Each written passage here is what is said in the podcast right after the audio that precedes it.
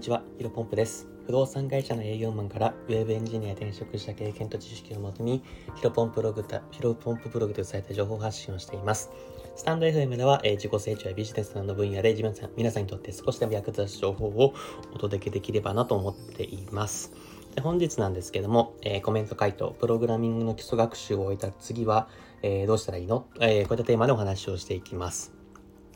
で早速本題なんですけども、まあ、昨日ですね、あのースタンド FM を始めて4週、4週間ぐらい経ったんですけども、まあ、やっと、あの、初めてですね、プログラミングについて、あの、お話をしてきました。で、あの、本当に私のね、あの、想像以上にですね、あの、たくさんの反響いただきまして、ありがとうございます。で、コメントもいただきまして、あの、本当にありがたいなと思っております。で、本当に、あコメントとかですね、あの、レターとかいただけると、あの、本当に僕のモチベーションというか、やる気も出てきますので、ぜひぜひお願いしていきたいんですが、で、まあ、その中でですね、昨日コメントの中に、えー大変ありがたいことにですね、私宛に、あの、この質問を、えいただきました。えっ、と、シーズさん、えー、ドット CSEEDS さん、ちょっとお見方間違ったらすいません。からいただきました。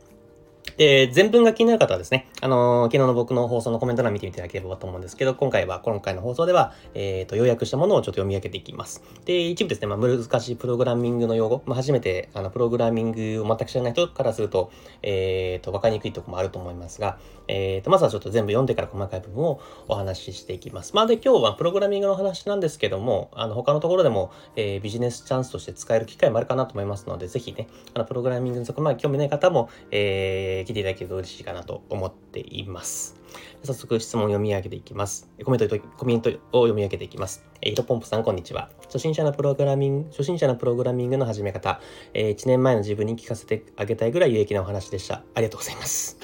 で、私は、えープロゲートからステップアップしようと、えープログラミングスクールに通い出しました。えー先生はベテランの方なので、とてもわかりやすかったのですが、HTML、CSS、JavaScript の基礎が割り、PHP の学習を始めたところで、えー Photoshop などの勉強も始めたので、プログラミング学習がほとんど進んでいません。えーなので、えースクールのやめ時がわからなくて悩んでいます。今は自作のポート作成をしています。ドットインストールも復習がてら学習しており、現在停滞中です。VS コードを始めた時点でも無料学習できますか？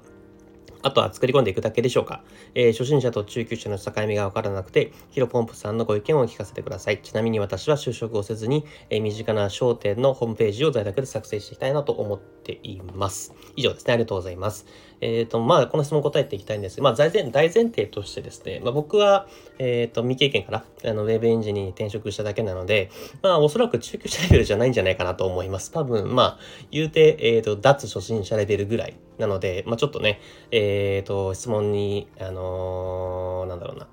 えっ、と、権威性というか、えっ、と、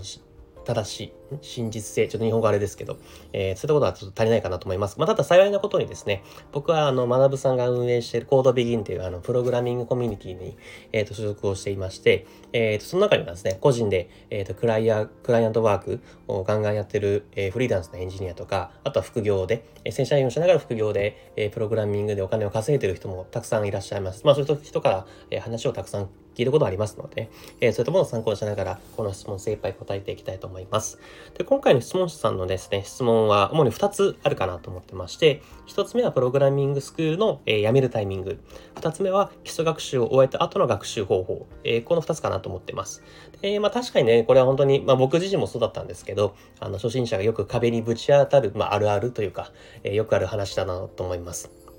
で、まあ、この答えでですね、まあもちろん数学的な、えー数学みたいになんか一つ一つの方程式があって必ず答えは1個っていう、えーわけではないと思いますので、まあ、えっ、と、シードさんのまあコメントを見て、まあこういった状況を見て、えーこれがベストなんじゃないかなっていう、まあ最適策を、えー僕が回答していければと思っています。で、まず先ほど2つの質問ですね。2つの質問の1個目、えプログラミングスクールを辞めるタイミングの、えー回答なんですけども、これはま2パターンあると思っています。まず1パターン目は、えっ、と、まあ、すでにそのプログラミングスクールにお金を全額払っていて、まあ、追加料金かからない状態ですね。これがまあ1パターン目だと思うんですけど、この場合については別に辞める必要ないっていうか、あのとりあえず在籍しておけば OK かなと思います。なんでか、なんでかというとですね、うんと、まあ、プログラミングスクールに、えー、通ったからといって、まあ、入学したからといって、別に必ず、なんだろうな、プログラマーとか、えっ、ー、と、エンジニアになる必要は全くないと思っていて、あの、いろんな選択肢あると思うんですよ。もちろん、あの、プログラマーとかエンジニアとか、えー、ウェブ開発とか、ウェブ制作もそうですけど、結構、あの、デザイナーに、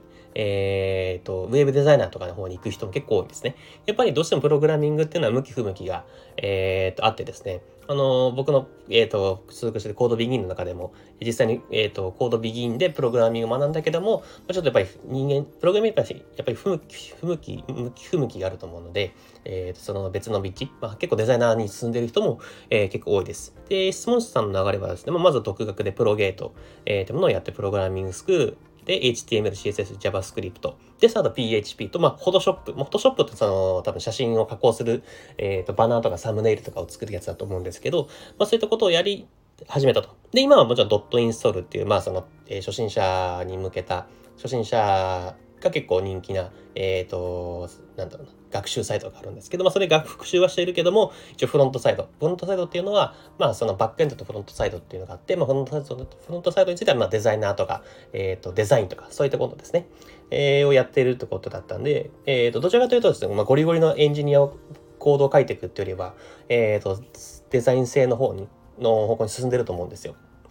で、まあ、その、今、フォトショップを勉強し始めてばっかりってことだったんで、まずはちょっとね、デザインの方に、えっ、ー、と、勉強を、えっ、ー、と、シフトしていって、で、このまま、デザインで、プログラミングとデザインだったら、デザインの方がいいなってことだったら、どんどんどんどんデザインの方に進めればいいし、で、デザインがちょっとまあやっぱりちょっと微妙なプログラミングが楽しそうだなとか、プログラミングの方が、そのさっきおっしゃってた地元の商店街の方で、えー、商店の方で、え、ー、と、営業できやすいなとかだったら、プログラミング戻ってくるでいいと思うんです。まあそういった選択肢をいろいろ残すためにもですね、え、ー、と、お金かかんないんだったら、プログラミングスクールに、なんだろうな、えっ、と、在籍しているリスクがないというか、あの、デメリットがないので、えー、と、もちろんメリットがない可能性もありますけど、デメリットがないんだったら別にね、お金も支払ってるわけだし、えっ、ー、と、やめる必要は全くないんじゃないかなと思います。で、これは1パターン目ですね。で、2パターン目は、まあ、仮にお金がかかる場合ですね。例えば、その、期間が終わってしまって、えー、追加で更新料なのかな？追加お金払うかか払わなきゃいけないっていう状況だったら、僕はですね、まあ、やめてもいいかなと思っています。まあ、ちょっとこう、先のね、さっきのあの意見と真逆に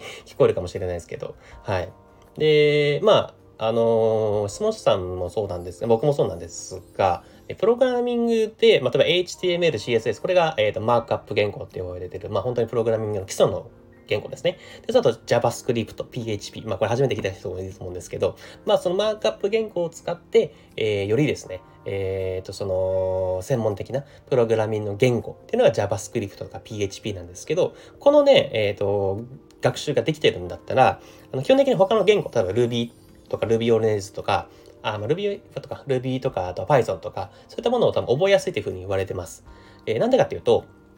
あのー、なんだろうな、日本人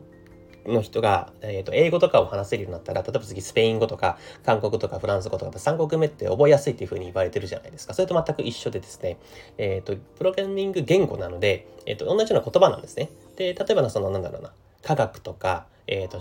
えっ、と、科学とか英語とか、えっ、と、政治経済とか、えー、数学とか、なんか全く別の方向ではなくて、まあ、英語だったら、まあ、普通に同じようなパターンで覚えられるので、えっ、と、やっぱりそこは、えっ、と、なんだろうな。基礎学習してるんだったら、まあ、例えば他に Ruby とかを学びたいとか思うんだったら、その時で、えっ、ー、とですね、例えば、それこそ Udemy、あの動画の、えっ、ー、と、教材のサイトですね。とか、昨日僕のコメント、僕の放送のコメント欄にどうなるかちょっとお前忘れちゃったんですけど、えー、箱さんの、え、ー、と、スキルハックスさんとか、まあ、いろんなね、あの、例えば、Ruby だけ学びたいんだったら、えー、本当2、3万とか、えー、何万円とかで学べるえー、数千とか学べる教材もたくさんありますので、もしそうね、えー、プログラミングでこういった言語学びたいなと思ったら、プログラミングスクールじゃなくても、えっ、ー、と、自分でね、いろいろ取りに行って学べることがありますので、全然、あの、プログラミングスクール、まあ、更新料にもあります例えば、更新料が1万円とか、追加払うのが1万円だったら、まあ、そっちの方が入れしいいかもしれないですけど、やっぱその金額によりますね。によっては、まあ、自分で判断してもらえばなと思います。で、まあ、まとめになりますけど、1パターン目については、まあ、何のリスクもないので、そのまま残る。えー、プログラミングの頃ですね、2パターン目、お金かかる場合については、ちょっと金額によって判断異なると思うんですけど、まあ別にやめて問題ないかなと思っています。で、2つ目の質問、そのまま行きましょうか。えっ、ー、と、基礎学習を終えた後の学習方法ですね。これについてはですね、えっ、ー、と、結論からお伝えすると、もう自分のポートフォリオを、えー、作り込んでください。これがまあ僕の答えかなと思ってます。で、ポートフォリオっていうのを言葉知らない方のためにお話しすると、えーと、ポートフォリオっていうのはですね、まあ、自分の実績を証明するもの、僕がこういったものを作りましたよっていうのを、まあ、第三者に、えーと、証明するものになります。多分ウェブエンジニアの方だったら僕もポートフォリオ作ったんですけど、まあ、自己紹介、僕がこういった人間で趣味はこうだこうで、えー、こういった実績があって、こういった風な成果物がありますよっていうのを、えーと、ホームページを作成してですね、えー、としたりとか、あと僕の場合だと PHP を使って簡単な掲示板、えー、を作ったりとかをしてました。で、で、プログラミングの学習のですね、落とし穴、まあ僕もちょっと陥りがちだったんですけど、落とし穴がありまして、やっぱ基礎学習をね、やりすぎてね、あの、完璧を求めしすぎてしまうんですよね。これはあんまり良くないです。あの、まあ気持ちもものすごくわかるんですけど、えー、本当は多分上位5%のトップエンジニアとかだったら、まあ、CSS とか HTML とかのその、まあ、基礎の基礎のマークアップ言語の全てを理解してると思うんですけど、副業でね、月に何本かあの案件を取ってる、まあ、僕のその友人、えー、コードビギンの内の人たち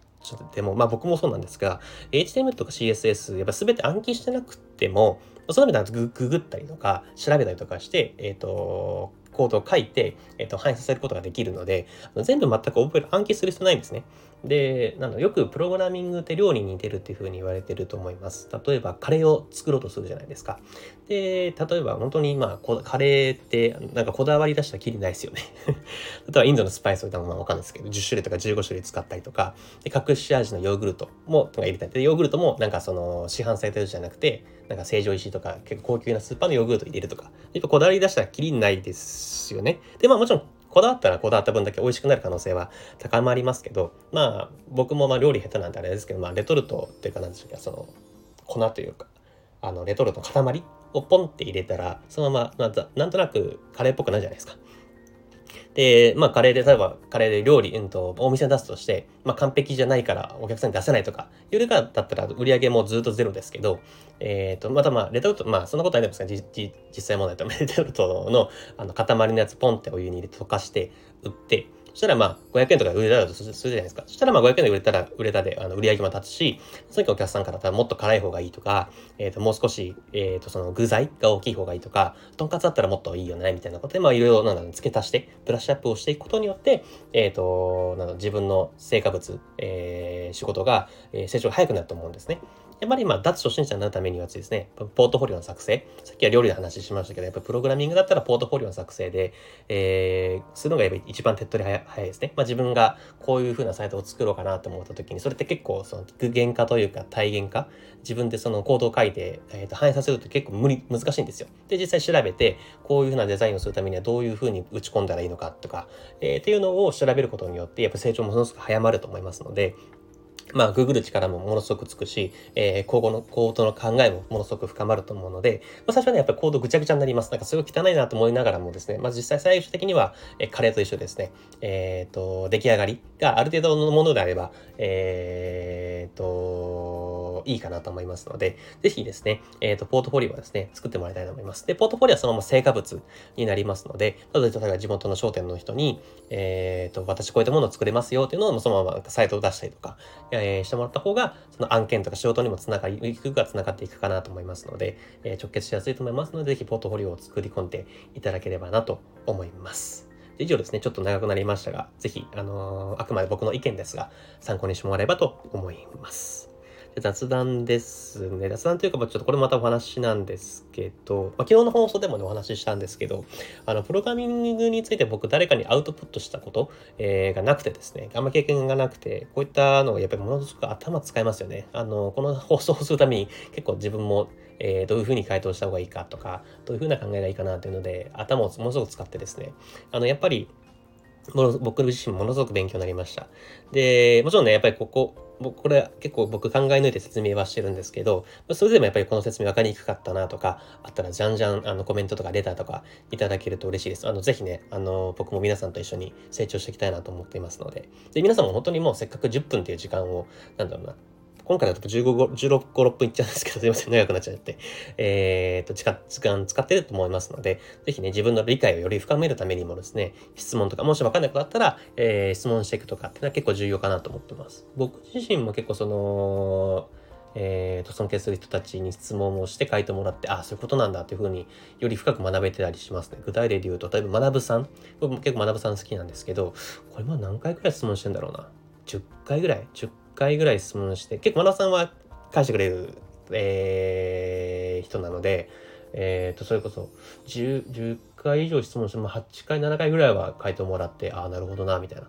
感じと、あと、キンコンニストさん。キンコンニストさんはね、学さんと、まあ、学さんが別に人気ないとかじゃなくて、ま、キンコンさんの方、西野さんの方が、あのー、認知度が高いので、あの、僕が質問しても結構返してくれないこともあるんですけど、それでもね、やっぱり2、3回、キンコンニストさんからお話ししてもらって、ああ、なるほどな、というふうに、えー、思って自分の理解もより深められてるので、うん、そういった非常に勉強になった経験もあるので、ぜひね、わかんないことだったら質問していただいた方がいいかなと思います。まあ別に無理強いはするつもりないんですけど、えっ、ー、と、一緒に成長していきましょうという話ですね。で、またですね、引き続き自己成長やビジネスに役立つ情報をこれからも発信していきます。新しい時代をコツコツ歩んで歩んでいきましょう。ちょっと今日は長くなってしまってすいません。お疲れ様でした。失礼します。